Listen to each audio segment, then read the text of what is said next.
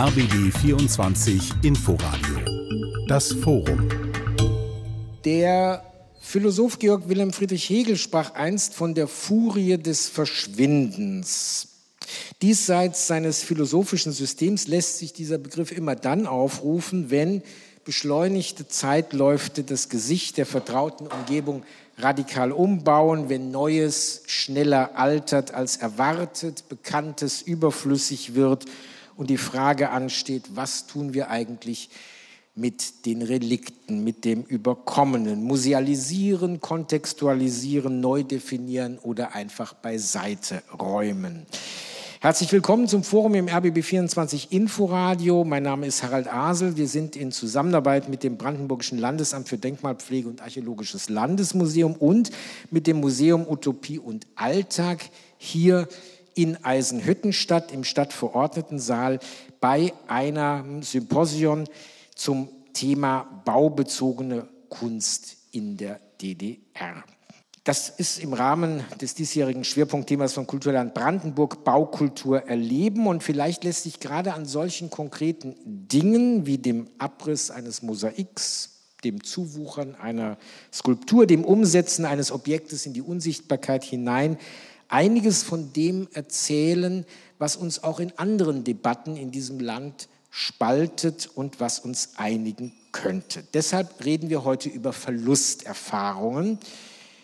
Verlusterfahrungen, aber auch Neugier auf das Wiederentdecken, der Kampf um Deutungshoheit, was gesellschaftlich geprägte Ästhetiken angeht und natürlich immer über die Frage, wer spricht und wer wird gehört. Hier sprechen und werden gehört vier Menschen. Zum Beispiel Martin Maleschka, Architekt und Fotograf aus Eisenhüttenstadt, Jahrgang 1982. Er hat unter anderem den Architekturführer Eisenhüttenstadt beschrieben. Er dokumentiert das Verschwinden und das noch vorhandene an baubezogener Kunst. Und bei Ihnen ist dieser Verlust natürlich persönlich zu nehmen, denn der Wohnblock, in dem Sie geboren wurden, den gibt es nicht mehr. Rennen Sie als Dokumentarist eigentlich den Verlusten, dem Abbauen hinterher oder hat sich in den letzten Jahren das Tempo dieses Abbauens verlangsamt? Ja, es war sehr rasant, also gerade in den 90er Jahren, wo ich natürlich auch noch sehr jung war, also wo ich das natürlich äh, gar nicht mitbekommen habe, eigentlich was alles um mich herum passiert. 2000er Jahre, also beziehungsweise Nuller Jahre, sehr viel passiert. Aufnahme des Studiums, also ich bin nach Cottbus eben gewechselt, habe die Stadt verlassen müssen und parallel dazu wurde natürlich, äh, kam sozusagen der erste große flächenmäßige Abriss äh, meines Heimatwohnviertels, Wohnkomplex 7 in dem Fall. Da sind natürlich äh, Häuser abgebrochen worden, äh, natürlich auch Folgeeinrichtungen, also wie Kinderkrippe, Kindergarten, Schulen. Ne, und das war sozusagen, gab es so ein Moment of Truth, wo einfach in dem mal, Areal, wo ich immer gespielt habe mit meinen befreundeten Kindern in dem Fall ne, oder Jugendlichen, wo ich aufgewachsen bin, ähm, dass sozusagen vier Motive an den Giebelseiten von den unsanierten Platten abgebrochen wurden. Ne? Und weil man das sozusagen äh, ja immer vor sich hatte, äh, sozusagen auch als Orientierungszeichen für die Kinder, in welchen Block müssen wir dann, müssen wir zu Baum, Ente, Fisch oder Schwan, war sozusagen der Moment of Truth, wo ich eben begriffen habe, ich studiere Architektur, soll im besten Falle als Architekt irgendetwas Neues bauen, aber die Baumasse wird parallel dazu eigentlich abgerissen. Ne? Also so viel, und das passiert ja nicht nur in Eisenhüttenstadt, das habe ich mir dann irgendwann zur Aufgabe gemacht, sozusagen Städtebau, Architektur, und Kunst der DDR, also in dem Fall ganz speziell baubezogene Kunst zu dokumentieren. Also die eigene persönliche Verlusterfahrung ja, meiner Vita und vielleicht auch der von meiner Familie. Also wenn ich da gerade auf meinen Vater vielleicht noch mal kurz eingehen wollen würde oder auf meinen Großvater, die alle eben im Bauwesen gearbeitet haben. Also mein Vater war Plattenwerker. Der hat es eben hier vor Ort ähm, sozusagen äh, hergestellt und dann eben auch montiert. Also je nachdem, wohin sozusagen dann Neubresinchen und sowas die Platten dann eben hingewandert sind. Und das war ja für ihn oder beziehungsweise natürlich für auch ganz viele Leute eine persönliche Abwertung, also von dem, was mit Schließung 1990 mit dem Plattenwerk dann ja auch Verlusterfahrungen äh, vom, vom Job, ne, was natürlich auch die Familie dann widerspiegelt. Ja, und dann habe ich mich auf die Reise begeben, schon während des Studiums. Das hat eben auch doppelt so lange gedauert. Das Studium. Ähm, das Studium, ja. Die also Reise ist nämlich noch nicht zu Ende. Na, die, die, das, da da werde ich irgendwann umfallen, wahrscheinlich dann, äh, also wenn es irgendwann körperlich mehr machbar ist. Also die Dokumentation geht weiter. Also 20 Jahre jetzt und wird noch viel, viel mehr. Wir reden darüber noch gleich ausführlicher. Im Kulturbüro Frankfurt an der Oder ist Magdalena Scherer Ansprechpartnerin für Kunst im öffentlichen Raum. Wie ist das eigentlich in diesem Verhältnis zwischen objektiv Verschwundenem und der subjektiven Wahrnehmung von Verschwundenem? Gerade in einer Stadt, in der ja nicht nur Menschen leben, die schon sehr lange da leben, sondern unter anderem auch viele Studierende kommen. Ja, mit diesem Thema Verlust habe ich mich natürlich auch ähm, ja, die letzten Jahre, seit ich im Kulturbüro, also seit 2018 arbeite ich dort, beschäftigt und vor allem ging es dabei auch erstmal zu gucken, welche Kunstwerke gibt es denn eigentlich noch in Frankfurt oder. Es gibt zwei Listen, aber ich wusste nicht, ob die alle noch da sind. Ich habe mich also ins Stadtgebiet begeben und habe die alle gesucht und teilweise nicht gefunden. Und da ähm, habe ich natürlich auch versucht zu schauen, welche Ursachen gibt es denn für den Verlust und sind die tatsächlich vielleicht verschwunden oder nicht. Viele Kunstwerke, vor allem Wandgestaltungen, sind in den 90er Jahren tatsächlich demontiert worden oder besser gesagt abgerissen worden, weil die Gebäude nicht mehr benötigt wurden und ähm, daher nicht mehr vorhanden sind. Ähm, das ist natürlich ein Verlust. Ein anderer Verlust ist aber auch, wenn es davon keine Bildaufnahmen gibt, was ich von einigen Kunstwerken auch habe. Also es gibt da verschiedene Ebenen und ähm, der Stadtumbau ist natürlich ein großer Faktor bei der, ähm, bei der Wahrnehmung von Verlust oder auch nicht. Dann gibt es noch eine, ja, eine andere Ursache, nämlich der Diebstahl. Ähm, vor allem Bronzekunstwerke wurden in den letzten Jahrzehnten immer wieder gestohlen. Ähm, und gerade das äh, fällt natürlich auch in den letzten Jahren immer wieder bei den Leuten dann auf ähm, und fragen mich, ob die vielleicht auch wieder mal nachgegossen werden können und dorthin gestellt werden. Ähm, dann gibt es aber auch ja, den drohenden Verlust durch zum Beispiel Eigentümerwechsel von Gebäuden und ja, öffentlichen Orten wo ähm, die Eigentümer nicht mehr ausfindig gemacht werden können und somit auch die Kunstwerke nicht mehr gerettet werden können. Es kommen auch immer wieder Leute auf mich zu und fragen, ja, es gibt auch noch im Depot Unmengen von Kunstwerken, die vielleicht irgendwann mal demontiert wurden. Klar gibt es dort Kunstwerke, die mussten teilweise demontiert werden, weil sie aus politischen Gründen zum Beispiel nicht mehr zeitgemäß sind. Darauf komme ich auch gleich, aber weil Sie das Stichwort Depot erwähnt haben. Also wenn wir etwas im Stadtraum nicht mehr finden, denken wir, naja gut, das ist irgendwo im Museum, im Magazin. Andrea Wieloch ist die Leiterin des Museums Utopie und Alltag als Hüttenstadt Besko. Nun, ist das denn tatsächlich so, dass Kunstwerke, die nicht mehr gewollt waren oder die vielleicht nicht mehr aufstellbar waren, weil sich die Stadtstrukturen verändert haben, dann in einer gewissen Sicherheit im Depot des Museums gelandet sind oder war das eher eine Sache, wo man drum kämpfen musste? Wir als Museum sind dann nur so ein halb guter Ansprechpartner für die Frage, äh, was die Stadt Eisenhüttenstadt betrifft, äh, sind die baubezogenen Kunstwerke sozusagen unter der Verantwortung des städtischen Museums hier und da sind einige im Depot oder in der Hand des äh, Museums. Wir selbst haben Kunstwerke aus den Beständen der ehemaligen Massenorganisationen und Parteien äh, der DDR äh, aus drei Bundesländern, nämlich Brandenburg, Berlin und Mecklenburg-Vorpommern. Die lagern wir in Besko und dort gibt es vor allen Dingen Werke, die aus Innenräumen sind Einige natürlich, die auch im äh, Stadtraum standen, sind jetzt aber nicht äh, der Ort, an dem äh, alles, was jetzt nicht mehr auffindbar ist, zu finden ist auch weil unsere Bestände eben Alltagskultur und Kunst und nicht speziell Baukultur ausmachen. Und ich kann mir natürlich vorstellen, ein Telefonhäuschen oder eine Heimwerker Bohrpistole ist natürlich auch leichter zu deponieren beziehungsweise dann auch auszustellen als ein großes Wandbild von Walter Womacker. Da kommen natürlich Museen auch an ihre Grenzen. Mechthild Noll-Minor ist Referatsleiterin Bauforschung und Restaurierung im Brandenburgischen Landesamt für Denkmalpflege und Archäologisches Landesmuseum. Ich frage mich eigentlich immer, könnt ihr diesen Namen nicht mal fürs Radio etwas flüssiger machen? Nun ist doch eigentlich Verlust für eine Restauratorin, für Menschen in der Denkmalpflege sowieso das tägliche Brot. Denn wenn wir überlegen, was es eigentlich noch gibt aus der Zeit um 1500, aus der Zeit um 1800, aus der Zeit um 1950, dann ist es doch im Vergleich zu dem, was mal da war, ohnehin immer sehr wenig. Gehen Sie viel gelassener mit der Frage von Verlust um? Ja, sicherlich ist, äh, haben wir viel damit zu tun, dass Dinge verloren sind und dass wir nur noch die Spitzen des Eisberges sehen, von dem, was in früheren Jahrhunderten geschaffen wurde.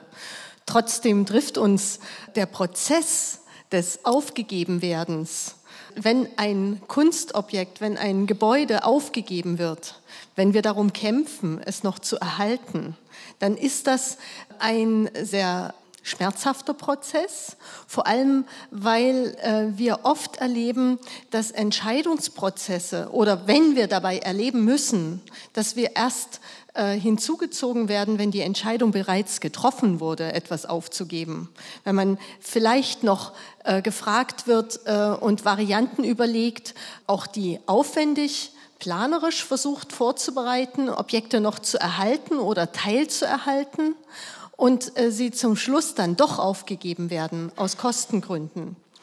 Oder ein großes Thema bei uns, wenn Wandmalereien oder Mosaike abgenommen werden von der Wand in der Absicht, sie zu erhalten und wir dann eigentlich schon vorhersehen, dass es der erste Schritt zum Verlust ist, wenn nicht das bis zu Ende gedacht wird und sie auch wieder montiert werden und wieder sichtbar sind. Insofern ist äh, Verlusterfahrung gerade für Menschen in der Denkmalpflege kein Thema, was mit Gelassenheit betrachtet wird. Martin Maleschka, ich würde gerne noch mal ein bisschen zu den Gründen gehen, warum etwas verloren gegangen ist, beziehungsweise nach wie vor auch in der Gefahr steht, verloren zu gehen. Wir haben schon gehört, Eigentümerwechsel, wir haben schon gehört, äh, vielleicht äh, politisch konnotierte Kunst. In vielen Fällen so sehe ich das, wenn ich die Dokumentationen, auch die von Ihnen sehe, ist es häufig Nichtnutzung, Nachlässigkeit, die dazu führt, dass irgendwann ein Zustand erreicht wird, wo baubezogene Kunst eigentlich fast nicht mehr rettbar ist. Was sind Ihre Erfahrungen aus den letzten Jahrzehnten, was die Gründe angeht, weshalb Dinge vielleicht schneller verloren gehen, bevor sie überhaupt wahrgenommen werden können von einer möglicherweise neuen Generation? Naja doch, das kann man eigentlich schon so sagen, wie es Frau Scherer gerade eben schon gesagt hat. Also Eigentümerwechsel, ne? also sobald eine Immobilie eigentlich im Eigentum und sozusagen die Bau gebundene, baubezogene Kunst demzufolge auch den Besitzer oder Besitzerin wechselt, der oder die darf dann eben entscheiden, was damit passiert, sofern es nicht unter Denkmalschutz gestellt ist, wo man dann sozusagen äh, daran äh, was ich Rat holen kann oder keine Ahnung. Äh, je nachdem, was halt ist mit diesem Kunstwerk, ob das sozusagen dem neuen Eigentümer gefällt oder nicht, kann er eben, und da habe ich äh, Dolzes gesehen. Also wirklich, es ist brutal, es ist Vergewaltigung von Gebäuden, Verstümmelung, also es wird äh, modernisiert, teilmodernisiert, überstrichen, äh, verhangen, äh, Eigentümerwechsel, naja, und natürlich auch brachliegende Immobilien. Also das ist ein ganz, ein ganz großes Thema, immer noch. Also sehr viele FDGB-Ferienheime, also gerade wenn ich äh, Mecklenburg-Vorpommern sehe, Erzgebirge, Harz, also wo immer noch so viel rumsteht. Jüngstes Beispiel in Salo am Mellensee. Herr Drachenberg wird sich vielleicht noch erinnern, dass ich ihn, weiß ich gar nicht, 22 äh, Uhr, 23 Uhr per äh, Messenger, zwei Messenger-Diensten belagert habe, was man denn ad hoc machen kann, denn im ich glaube, das ist über ein Jahr her auf jeden Fall, äh, wo ich sozusagen einen Hinweis von einem, ähm, ja, einem, einem Kollegen, einem Kumpel bekommen habe, dass sozusagen drei Wandbilder, die ich äh, irgendwann mal dokumentiert hatte, 2018 war das gewesen, also es ist ein DDR-Pflegeheim, ähm, was komplett ähm, äh, sozusagen aufgegeben wurde, wurde kam Neubau in den 90er Jahren daneben das eine Wandbild war schon weg, es war schon gestohlen worden, das andere lag fein säuberlich abgestemmt auf dem Boden ähm, und das andere Wandbild war halt noch vorhanden. Naja, und derjenige hat gesagt, Martin, wir müssen jetzt hier irgendwas unternehmen. Und ich habe gesagt, ja krass, was machen wir denn, was, was unternehmen wir denn? Genau, wir haben entschlossen, den nächsten Tag mit noch einem anderen Kumpel zusammen äh, mit meinem kleinen Auto dorthin zu fahren, haben vor Ort noch den lokalen Architekten gefragt, ob wir es bei ihm auf dem Hof lagern können. Ja, und haben das eben sozusagen, das, was eben schon abgestemmt war, dort sozusagen gelagert. Und jetzt ist es, glaube ich, im Landkreis Teltow Fleming dann nochmal transportiert worden. Also das sind wirklich so eine Bruchteilen von, ich sag mal vielleicht Tagen, Stunden, wo dieses zweite Wandbild auch hätte weg sein können und dann irgendwo in einer Halle von, äh, sag mal, dubiosen Händlern, die sozusagen natürlich auch wissen, dass solche Kronleuchter mittlerweile auch was wert sind und Trenngitter, metallische Gestaltungen, Emaillearbeiten, die man abnehmen kann äh, und die dann eben versetzt werden. Für die Radiohörer muss ich sagen, Kronleuchter, wir blicken hier gerade in dem stadtverordneten Saal auf tatsächlich aus der Zeit der Entstehung 50er, 60er diese mächtigen Kronleuchter über uns. Das, was wir eben hier gerade gehört haben, also ein spezifisches bürgerschaftliches Engagement zur Rettung, das stellt natürlich die Frage, wie intensiv wird das eigentlich gesellschaftlich als Problem wahrgenommen, dass da was verloren geht? Wie sehr, Magdalena Scherer, wird es eigentlich im Kulturbüro und über das Kulturbüro hinaus in Frankfurt an der Oder eigentlich diskutiert? Also ich merke natürlich, äh, dass das Interesse an der Kunst ähm, ja immer größer wird. Also es geht dabei vor allem auch um den Erhalt ähm, der Kunstwerke, aber auch um mehr Hintergrundwissen oder auch äh, Vorschläge, wo man noch Kunst aufstellen könnte. Ganz großes Interesse natürlich auch immer wieder das Depot besuchen zu können, aber wir haben leider kein schönes Schaudepot wie Besco.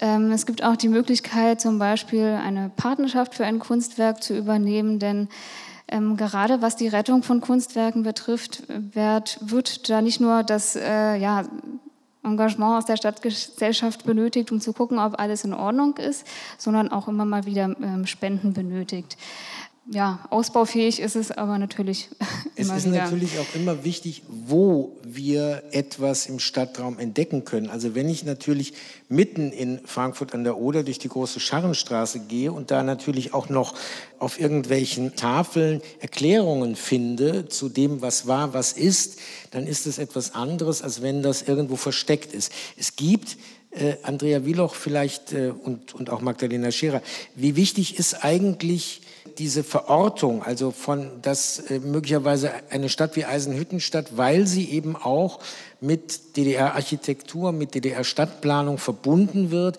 Menschen anzieht, die das auch sofort wahrnehmen, was hier ist. Und möglicherweise in einer anderen Stadt, wo jemand sagt, ich fahre nach Besko, weil es gibt da einen historischen Stadtkern, dann eigentlich gar nicht auf Kunst des 20. Jahrhunderts äh, gepolt ist. Ja, ich denke, Eisenhüttenstadt ist ein besonderes und äh, besonders gutes Beispiel, denn die Stadt wurde gerade just in diesem Jahr zum, zu einem der Top-Reiseziele der Welt gewählt von äh, der Zeitschrift Geo. Und ähm, das nicht ohne Grund. Äh, wir selbst hatten allein in den letzten sechs Monaten Besuchende aus 37 Nationen bei uns. Das ist eine Synergiebeziehung, äh, dass die kommen wegen der Stadt auch wegen der Baukultur hier, die kommen auch wegen dem Museum, die kommen sozusagen wegen der Dichte, in der Alltag, Kunst und Baukultur hier erfahrbar ist. Äh, diese Besucherstruktur zeigt ja auch an, es ist, ähm, hat mehrere Ebenen. Das Thema zum einen ist es eine Frage der Selbstverständigung. Wir haben ganz viel Publikum aus Ostdeutschland, aus der Region, äh, verschiedener Generationen, die sich miteinander zu diesen Themen verständigen wollen oder dadurch angeregt werden, dass sie hierher kommen, sich zu verständigen.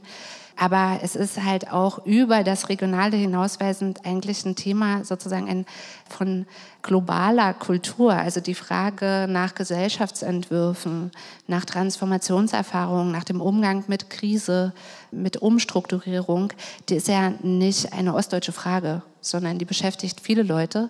Dass das hier sozusagen Stadtgespräch ist und Gespräch mit äh, Gästen. Aber ich komme nochmal, Magdalena Scherer, darauf zurück. Wie ist das denn, äh, gerade weil Frankfurt an der Oder eine Universitätsstadt ist, bei der die Lehrenden und die Studierenden sich meistens zweimal am Tag treffen, nämlich im Regionalexpress zwischen Berlin und Frankfurt an der Oder. Wie stark ist eigentlich das Interesse dieser jüngeren Generation, die vielleicht auch ganz andere ästhetische Vorstellungen hat, wie die Kunst, über die wir hier, oder äh, die baubezogene, aber auch die freistehende Kunst, über die wir hier sprechen, äh, aus der Zeit der DDR. Vor ein paar Jahren wurde ja bereits ähm, zum Beispiel ein Seminar angeboten ähm, zur Erfassung oder zur Bearbeitung der ähm, Kunst in der großen Scharnstraße. Das, ähm, soweit ich weiß, rege angenommen wurde von den Studierenden, die großes Interesse daran hatten. Gerade wahrscheinlich auch, weil ähm, sie dort die Künstlerinnen und Künstler selber kennenlernen konnten und interviewen konnten und so ähm, nicht nur auf ästhetischer Ebene die Kunstwerke wahrnehmen konnten, sondern auch aus erster Hand ähm, weitere Informationen dazu erhalten konnten. Und aus diesem Seminar heraus ähm, ist zum Beispiel die Ausstellung um Kunst eine Platte machen entstanden, bei der es ähm, gezielt um diese Kunstwerke in der großen Scharnstraße geht und die dort vorgestellt werden. Ähm, ja, das Interesse ist auf jeden Fall da und nicht nur rein ästhetischer Natur. Mechtel Nolminor, neben dem Problem, dass äh, äh, Räume nicht mehr genutzt werden und verfallen, neben dem Problem, dass vielleicht auch Vandalismus herrscht, Gibt es eigentlich, und das betrifft ja, deshalb frage ich Sie auch sozusagen mit Ihrer Restauratorinnenkompetenz, was die Materialien des 20. Jahrhunderts angeht, vielleicht ein paar größere Schwierigkeiten als bei einem mittelalterlichen Tafelbild der heiligen Familie um 1500? Ich würde sagen, es gab auch in früheren Jahrhunderten Materialien, die leichter vergänglich waren.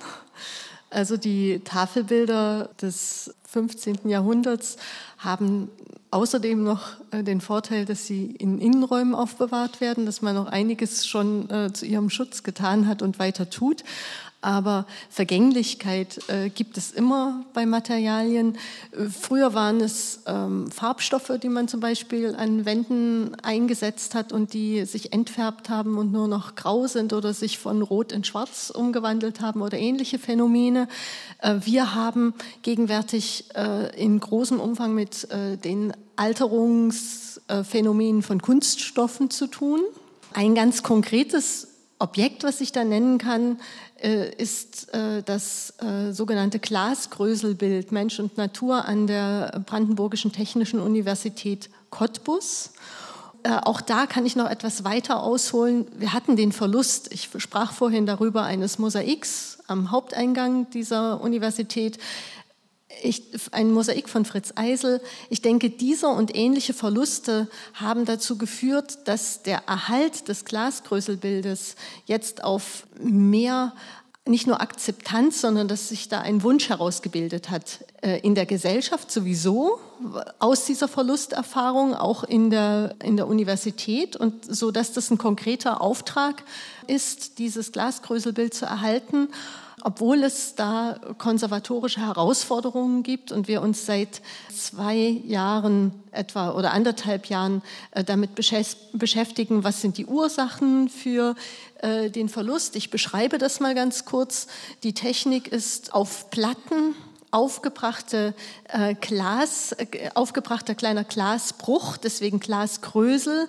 Ursprünglich ist das Verfahren ein elektromagnetisches Verfahren. Also man hat quasi über, über Magnete, die hinter der Platte äh, waren, das quasi anziehen lassen. Also das sprang quasi von der, von der Schaufel mit dem Material auf die Platte und, äh, und ähm, blieb stecken in diesem Kunststofffilm. Es laufen gerade Tests, es, äh, mit welchen Konservierungsmaterialien wir dieses Wandgemälde erhalten können und mit welchen Techniken dieses Wandgemälde ergänzt werden kann. Also das ist drohender Verlust, würde ich jetzt sagen, an dieser Stelle. Wir haben vorhin von Martin Maleschka gehört, äh, in dem Gebäudekomplex, in dem er aufgewachsen ist, da waren für Kinder sichtbare äh, künstlerische Zeichen, damit sie wussten, wo sie hin müssen. Wir sprechen natürlich, wenn wir über Baukultur und wenn wir vor allen Dingen über Kunst sprechen dabei, natürlich über ein ganz breites Spektrum. Und zwar von, ich sag mal, ohne despektierlich zu sein, naiven Bildern bis hin zu politisch hoch aufgeladenen. Haben es möglicherweise die naiveren, die einfacheren, die unpolitisch wirkenden Bilder sogar noch schwerer zu überleben, weil äh, als diejenigen, auf die alle sich stürzen, also ein berühmtes Bild von Walter Womacker zum Beispiel oder hier, also hier gerade in Eisenhüttenstadt, weil, weil da eine Debatte eigentlich gar nicht stattfindet, die, wenn sie politisch konnotiert ist, dann wenigstens auch äh, ein künstlerisches Werk zumindest in der Öffentlichkeit äh, wahrnehmbar werden lässt? Das ist auch eigentlich eine klassische Frage. Also wenn, wenn, wenn sozusagen Pressevertreter, Pressevertreterinnen mich fragen, äh, wie viel man denn auch generell überhaupt oder wie viel ich generell dokumentiert habe. Ne? Das kann ich gar nicht sagen, kann ich gar nicht beziffern, weil ich weiß ja gar nicht, was es 90, Stand 90, 100 äh, Prozent, was war es? Die Folgefrage natürlich, wie viel davon war politisch äh, motiviert, wie auch immer. Das kann ich natürlich auch nicht sagen. Aber was wir heute auch schon im Vortrag gehört haben, wo sie sich in Eisenhütstadt umge umgeguckt haben, umgesehen haben, ähm, das war gar nicht so, so häufig politisch motiviert. Ne? Und das ist auch so das, was ich aus meinem Erfahrungsarchiv äh, äh, schöpfen kann von diesen 20 Jahren umherreisen, umherirren, umherjagen. Das würde ich auch so sehen. Also es waren eigentlich äh, Gebäude, klar, wie hier das Haus der Parteien- und Massenorganisation, wo die rote Fahne weht, wo das kommunistische Manifest äh, gehalten wird. Aber im Kindergarten, äh, sich Typenbau seriell hergestellt. Ähm, für den Kindergarten waren dann eben äh, Motive aus Flora und Fauna natürlich viel attraktiver. Und das wussten natürlich auch die Künstlerinnen und Künstler. Ich denke, dass äh, das auch erkennbar ist, ob ein Gemälde oder eine Gestaltung vielschichtiger ist oder ob sie nur eine Aussage transportiert. Also äh, ich denke, dass das auch nicht nur für Experten wahrnehmbar ist, sondern auch für die Menschen. Und ich glaube, das weiß ich jetzt nicht so genau, aber aus meiner eigenen Erfahrung, als aus der DDR kommt und ähm, da schon ähm, sehr deutlich wahrnehmend damals, Subtexte, die in Kunstwerken präsent waren, machten Kunstwerke interessanter. Also man ging in eine Kunstausstellung nicht äh, weil man Bilder anschaute, die, die sozusagen bestellt waren und geliefert wurden, sondern man ging in, in die äh, Kunstausstellung, weil einen die Subtexte von Kunstwerken interessiert haben. Das ist uns auch bei äh, der Erfassung äh, der Kunstwerke, der baubezogenen Kunst äh, deutlich geworden. Zum Beispiel bei den uckermärkischen Bühnen in Schwedt, wo Themen äh, anders konzipiert waren, als sie dann ausgeführt wurden, wo es also um die Völkerfreundschaft ging und dann, dann sind äh, zwei Bilder ähm, ausgeführt worden, sicherlich in einem Diskussionsprozess, äh, die sich mit der Geschichte der Stadt Schwedt beschäftigen, und zwar eine historische Ansicht von Schwedt und eine modernere Ansicht von Schwedt. In dieser gleichen Auffassung, also quasi wie eine Art Cover, würde man heutzutage sagen, von, der, äh, von den historischen Plänen der Stadt, die sich mit dieser Verlusterfahrung befasst darüber sind wir eingestiegen in die Geschichte damals eines anderen Verlustes, nämlich der, der Verlust des barocken Schlosses und äh, der Lücke, die dann gerissen wurde und der, des Loches, das lange nicht geschlossen wurde, bis dann dieses Kulturhaus gebaut wurde. Und deswegen ist auch eine besondere Verbundenheit äh, der Schweter damit zu spüren. Also der Punkt, dass natürlich künstlerische Objekte, weil es die Gebäude nicht mehr gibt oder weil sie an der Stelle, an der sie standen, für irgendjemand im Wege standen, jetzt woanders hinkommen, verändert natürlich auch das Kunstwerk, verändert natürlich auch unsere Sicht darauf. Andrea Wieloch, wie schaffen Sie in Ihrer Arbeit nun wiederum diese Bezüge, die es vielleicht nicht mehr gibt, weil auch vielleicht die Lebenswelt oder weil sicherlich die Lebenswelt auch eine andere geworden ist. Wie rekonstruieren Sie das, dass Menschen, die zum Beispiel ins Museum kommen und jetzt nicht so im Thema drin sind äh, wie viele hier im Raum, das dann vielleicht auch verstehen können? Also das sind jetzt mehrere Dimensionen. Das eine ist, äh, alles, was im Museum ist, gibt es noch. Das ist ja schon mal die gute Nachricht, äh, denn äh, was unsere Bestände jetzt der Alltagskultur betrifft, dass die sozusagen einer Einladung folgten in den 90er Jahren an die Bevölkerung, das einzubringen, was sie selbst als Erinnerungs- und Bewahrungswert empfanden. Was wir also alles haben, gäbe es sonst nicht, weil das sonst an den Straßenecken gestanden hätte und mit der Abfuhr dann auch für immer verschwunden wäre.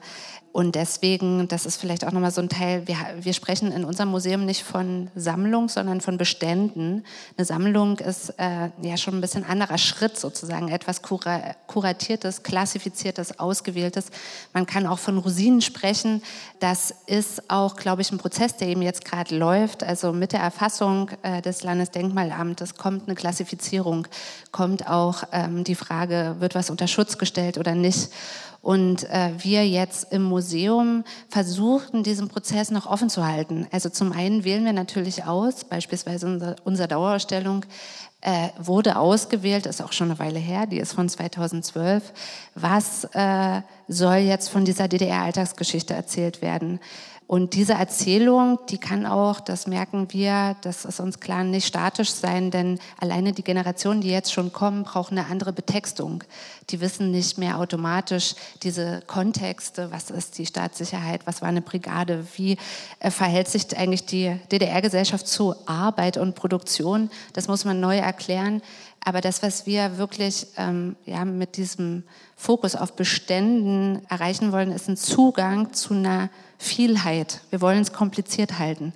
Wir wollen nicht äh, den, die Spitze des Eisberges zeigen, sondern wir wollen Leute einladen, in dieser Vielheit eigene Fragen zu stellen, etwas wieder zu entdecken, etwas auch nochmal neu zu sehen und vielleicht, ich glaube, eine Streitfrage, die sich auch nicht mit entweder oder beantworten lässt, die aber im Raum steht, ist, wie ist die DDR und alles, was die DDR hinterlässt, politisch zu sehen oder nicht.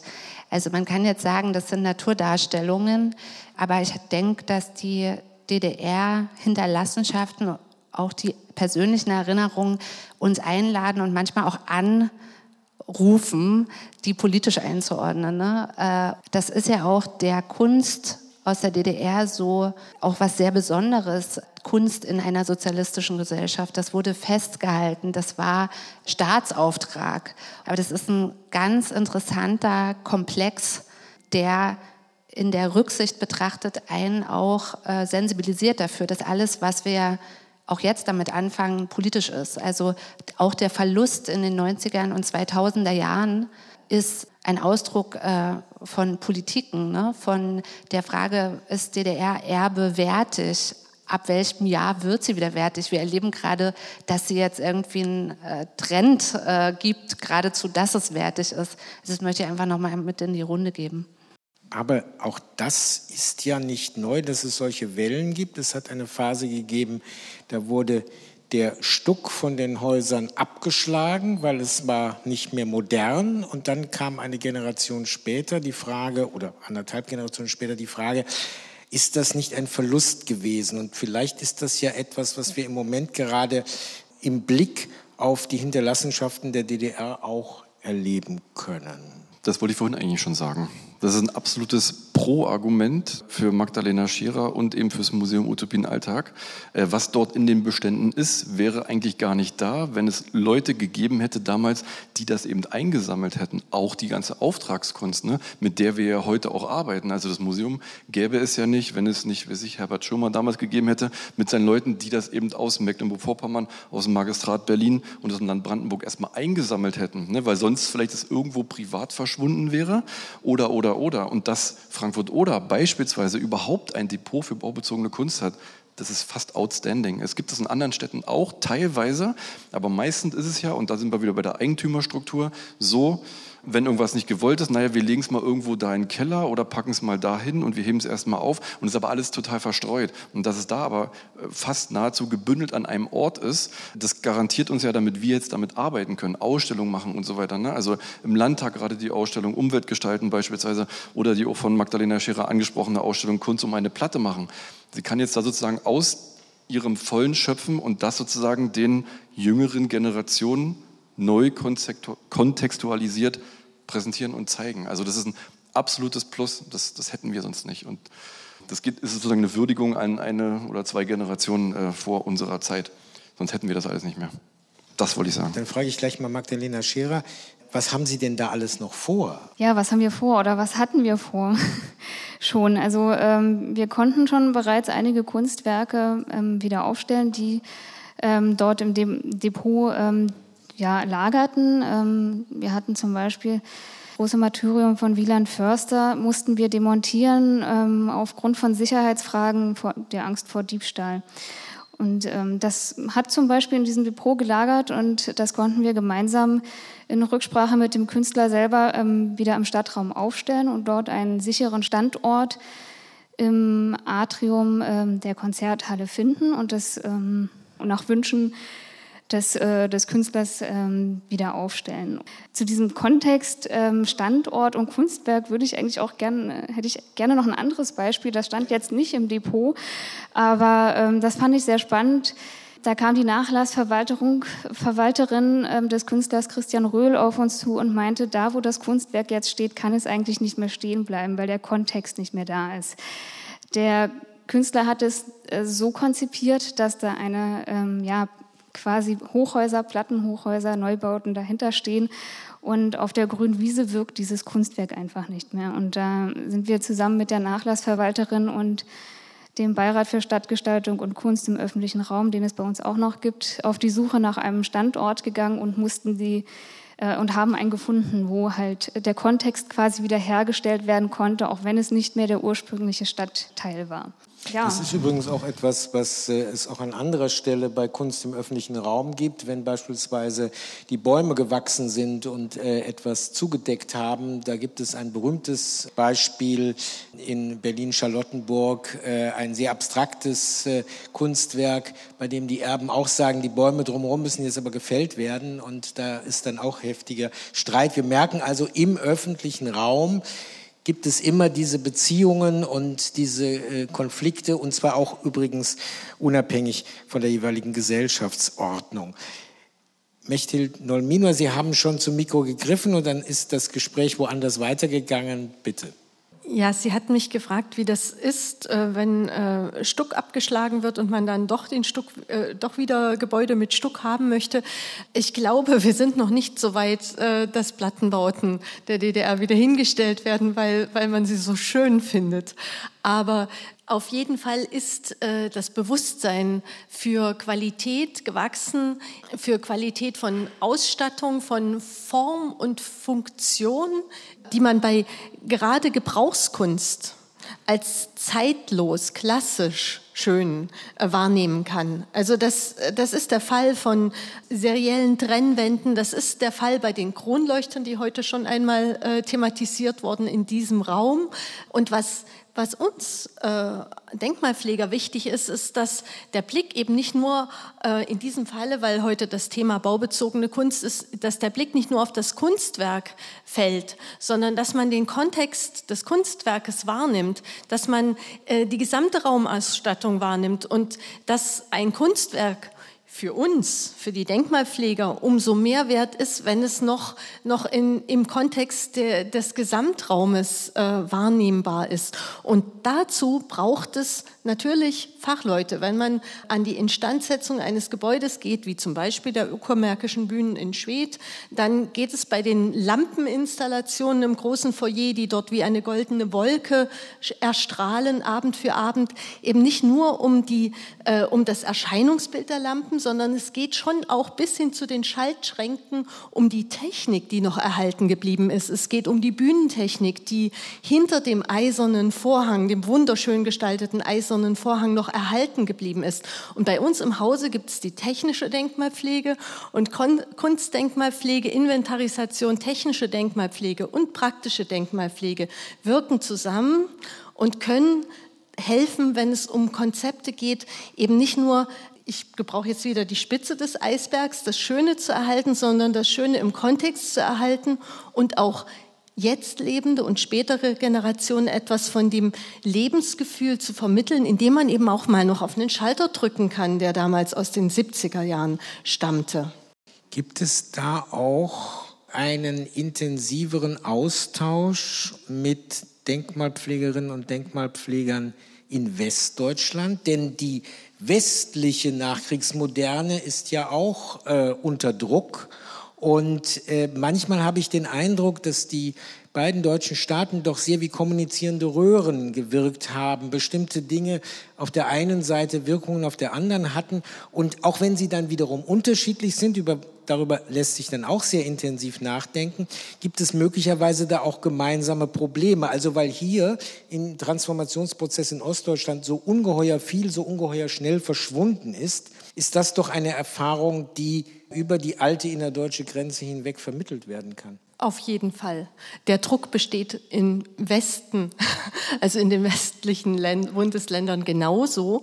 Sie sprechen über kommunizierende Röhren. Das finde ich sehr schön, dieses Bild, weil mir ist noch nicht klar, aber es gibt da tatsächlich Dinge, die man im Westen entdecken kann, in der Westmoderne, sage ich jetzt mal so. Und aufmerksam geworden bin ich auf das Foyer der, äh, der Bühnen der Stadt Frankfurt-Main durch Aufrufe äh, zur Erhaltung.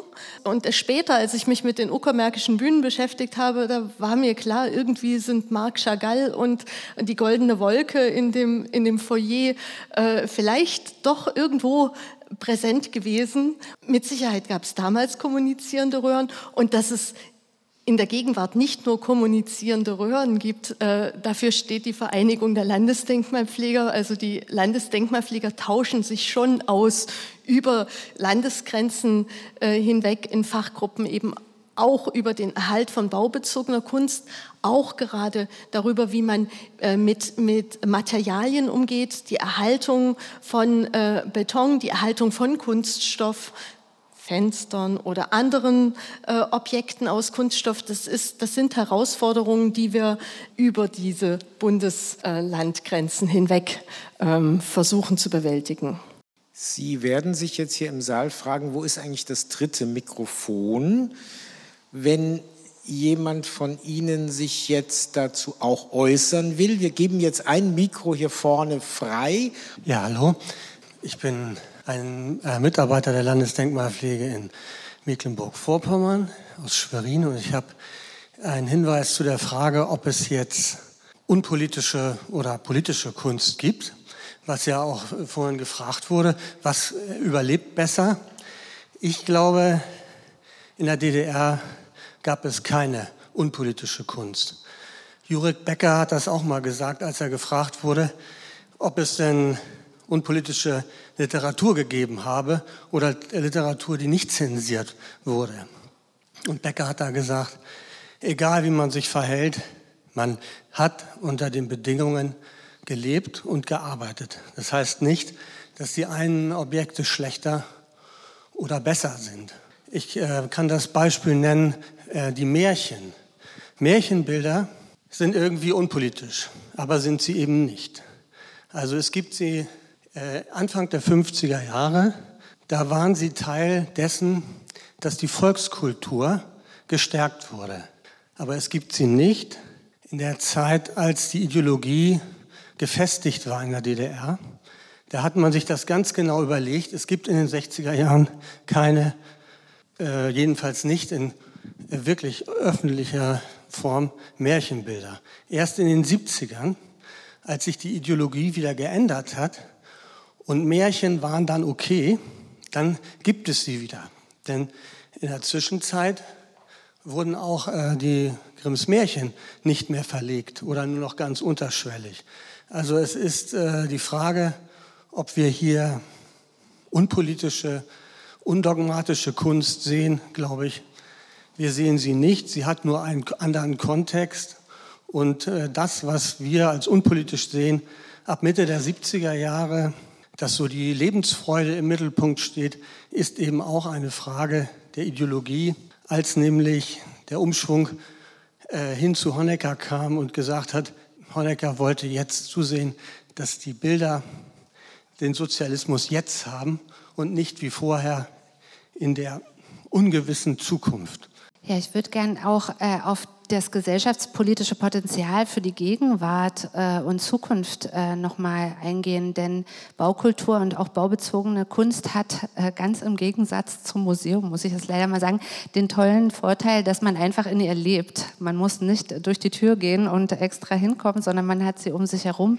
Das geht uns allen so, Gott sei Dank. Ähm, und gab einen Artikel in der Zeit, äh, Martin, du warst da auch mit äh, dabei, genau. Äh, da hat die Wüstenrot-Stiftung ein äh, Wandmosaik mit Karl Marx, äh, sehr ideologisch in Halle, äh, sanieren lassen. Und ich habe mir dann mal die Kommentarspalte dazu angeschaut, in der ganz viel Verschiedenes gesagt wurde. Zum einen, es wäre zynisch, die DDR-Lügen heute nochmal äh, zu restaurieren. Ein anderer äh, Kommentator fand es schon, äh, sah das sehr kritisch, dass eine westdeutsche Stiftung äh, das tut. Äh, wieder andere sagten, ich bin aus dem, dem Westen, habe aber schon immer Ostmoderne äh, und äh, baubezogene Kunst aus dem Osten geschätzt. Und jemand anderes spricht über seine ganz persönlichen Bezüge und auch darüber, dass er sich über die Wertschätzung für die Kunst freut, weil es eben auch eine Wertschätzung gegenüber der eigenen Biografie ist. Ich glaube, diese Vielstimmigkeit ist was ganz Tolles und dass man sich sozusagen diesen Anlass findet, darüber zu sprechen. Also da finde ich, liegt ganz viel Potenzial, gerade für heute. Ich arbeite unter anderem auch für die Wüstenrot-Stiftung und es gab 2019 gab sozusagen so ein äh, Denkmalprogramm, was aufgelegt wurde, was da eben hieß baubezogene Kunst der DDR. Bin sozusagen ein Teil davon und habe erstmal so einen Kunstwerkskatalog gemacht. Äh, ich glaube, es waren 20, 25 Kunstwerke, die da drin äh, sozusagen gebündelt waren, als Vorschlag eben äh, liegt im Depot, kann man vielleicht wieder anbringen, ist akut bedroht vom Abriss äh, und, und, und oder eben äh, ist eigentlich gar nicht mehr sichtbar, wie beispielsweise in der Kunsthalle Rostock war ich jetzt am äh, vor ein paar Tagen äh, geladen worden, wo es in Rostock-Evershagen um ein Wandbild äh, von Ronald Pares geht, was eigentlich zu 90 bis 95 Prozent komplett verblichen ist. Und da ging es um das Pro und Contra. Ne? Also Kulturstiftung Rostock hätte jemand, die würde das sozusagen äh, wieder restaurieren. Ich bin da tatsächlich aber der Meinung, naja, wenn es eben zu 95 Prozent weg ist, dann ist es für mich auch weg. Äh, muss man das dann wieder erstellen? Es gibt junge, neue Künstlerinnen, äh, Künstler, die vielleicht in Anlehnung daran oder, oder, oder. Ähm, und da gab es auch äh, richtig eine rege äh, darum. Äh, ganz schwieriges Feld. Also gerade, ne, also Westdeutsche Stiftung, ich sehe das halt tatsächlich auch gespalten. Also es wurden sozusagen dann eben auf meinen Vorschlägen, Ratschlägen hin äh, Wandobjekte wieder freigelegt, beispielsweise in Plauen am Rathaus, also in Sachsen im Vogtland äh, oder Nordhausen, eine riesengroße äh, Tonhallenwand mit auch einer ab, ganz abgefahrenen äh, Latex-Spachtel-Kratztechnik von Gottfried Schüler wiederhergestellt worden. Ne? Also es ist alles eben sozusagen pro Wertschätzung äh, für die Einwohnenden, für die Künstler, solange sie sind, aber ist natürlich auch eine Art äh, von ja, wie formuliert man das? Also äh, ein gutes Image hinterlassen, Whitewashing, irgendwie sowas in die Richtung. Ne? Äh, aber natürlich total pro, dass es überhaupt gemacht wird, weil natürlich die Kommunen sind natürlich äh, Klammer als beispielsweise eine Stiftung. Ne? Magdalena Scherer, wie schwierig ist denn diese Frage der Finanzierung in den Klammern Kommunen? Also wie sehr merken Sie, äh, wenn Sie nicht selber äh, eine Idee für einen äh, potenten Geldgeber mitbringen, versandet eine Idee, auch wie in Zukunft mit den vorhandenen Kunstwerken umgegangen werden soll. Was für Erfahrungen haben Sie gemacht? Ja, die Finanzierung ist natürlich eine meiner größten Herausforderungen, da viele Kunstwerke jetzt 30, 40 Jahre alt sind und ähm, wir ungefähr 200 Kunstwerke in Frankfurt oder haben und ich ähm, ja nicht nur Vandalismusschäden beseitigen muss, sondern halt auch viele Kunstwerke ähm, restaurieren lassen muss, renovieren.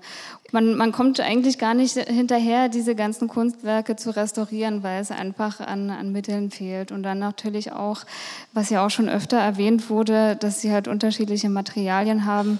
Wir haben vorne in einem Vortrag ähm, die Plastik von Erika Stummer-Alex zum Beispiel gesehen. Ähm, wir haben ungefähr fünf davon in Frankfurt-Oder. Und ähm, man kennt sich bisher wenig aus mit diesem Material. Man weiß nicht genau, wie es zu restaurieren ist. Und das ist dann natürlich noch eine weitere Herausforderung. Ähm, die das, den Erhalt von den Kunstwerken erschwert, zusätzlich zu den finanziellen Mitteln. Ein Gutes hat das ganze Jahr. Verlust schafft auch Platz, und zwar Platz für Neues. Und das heutige Künstlerinnen und Künstler, das morgige Künstlerinnen und Künstler dann Raum, Gelegenheit und vor allen Dingen auch Finanzierung haben, das wäre zu wünschen und dazu hilft auch, dass wir uns intensiver mit der baubezogenen Kunst der Vergangenheit auseinandersetzen. Das war vom Symposium State of the Art, Zustand und Perspektiven baubezogener Kunst aus der DDR im Land Brandenburg Mitte Oktober 2023 in Eisenhüttenstadt das Forum im RBB24 Inforadio in Zusammenarbeit mit dem Museum Utopie und Alltag und dem Brandenburgischen Landesamt für Denkmalpflege und Archäologisches Landesmuseum. Danke sage ich dem Architekten und Fotografen Martin Maleschka. Danke sage ich Magdalena Scherer vom Kulturbüro Frankfurt-Oder, Mechthild Noll-Minor vom BLDAM und der Museumsleiterin Andrea Wieloch. Mein Name ist Harald Asel und alle, die uns zugehört haben, wo immer, danke für Ihre Aufmerksamkeit.